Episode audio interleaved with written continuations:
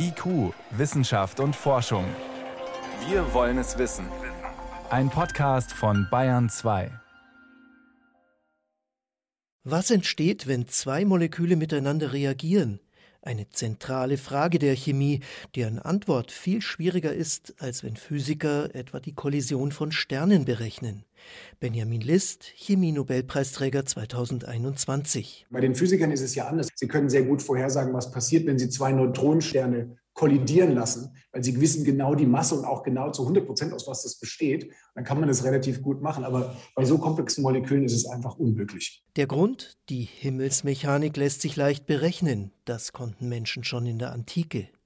Aber bei den Atomen in einem Molekül ist eben nicht nur Mechanik im Spiel, weil sich alles auf kleinstem Raum abspielt, kommen Quanteneffekte dazu. Und die sind enorm schwierig auszurechnen. Wir haben zwar das Rüstzeug dazu, die Chemie komplett zu beschreiben, aber die Formeln, die dabei entstehen, sind zu kompliziert, um sie zu lösen.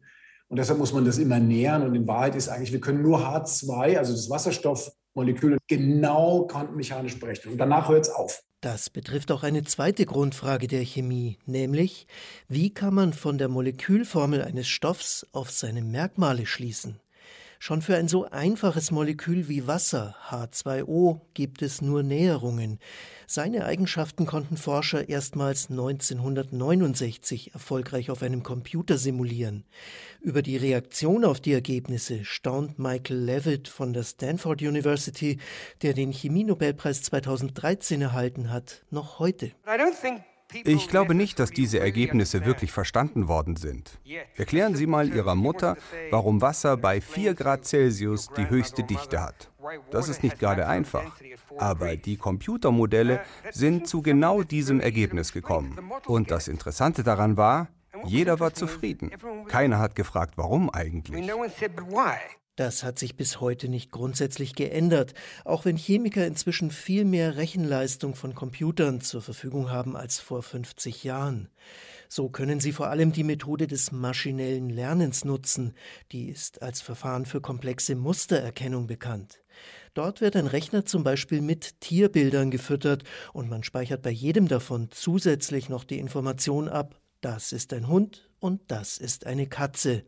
Ist der Datensatz groß genug, kann der Rechner dann auch bei für ihn neuen Fotos irgendwann sagen, das muss eine Katze sein. In der Chemie geht es natürlich nicht um Bilder, sondern etwa darum, die Eigenschaften von Stoffen mit den Formeln für ihre Struktur zu verknüpfen. Wichtig ist zum Beispiel, wie ist ein Protein räumlich aufgebaut, etwa vom Coronavirus SARS-CoV-2. Helmut Grubmüller vom Max-Planck-Institut für biophysikalische Chemie in Göttingen. Strukturvermessung ist nach wie vor ein relativ aufwendiger Prozess, kann bis zu Monate dauern, im Idealfall einige Tage und erfordert auch eine relativ teure apparative Ausstattung.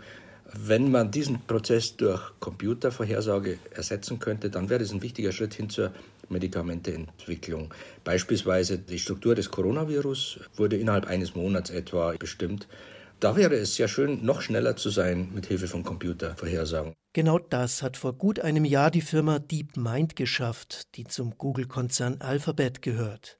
Sie hat mit Hilfe des maschinellen Lernens erstmals den räumlichen Aufbau von Proteinen korrekt vorhergesagt anhand der Reihenfolge der einzelnen Bausteine. Ein Protein ist ein Eiweißmolekül und wie eine lange Kette aufgebaut, die sich ineinander verknäult. Wie das Knäuel jedoch genau aussieht, konnten Forschende bis dahin nicht im Voraus wissen. Dabei ist das entscheidend für die Aufgabe, die das Protein erfüllt.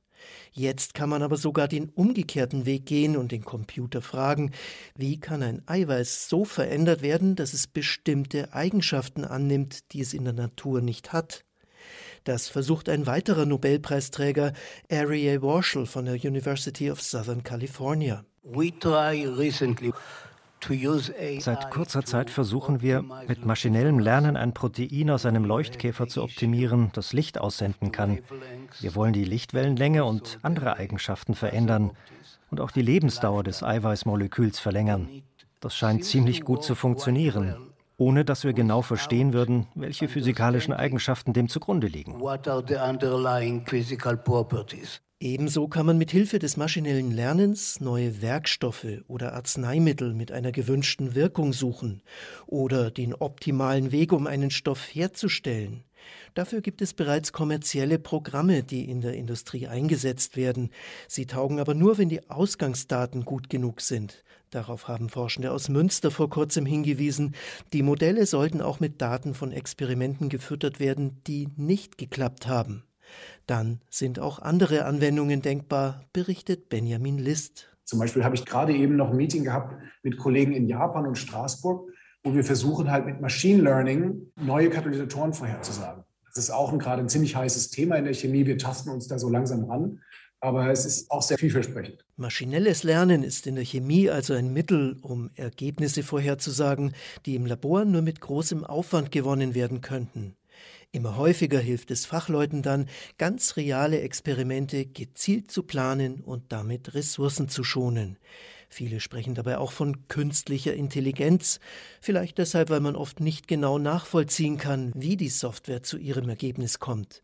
Tatsächlich sind solche Rechenprogramme aber nur so intelligent wie die Daten, die ihnen zugrunde liegen.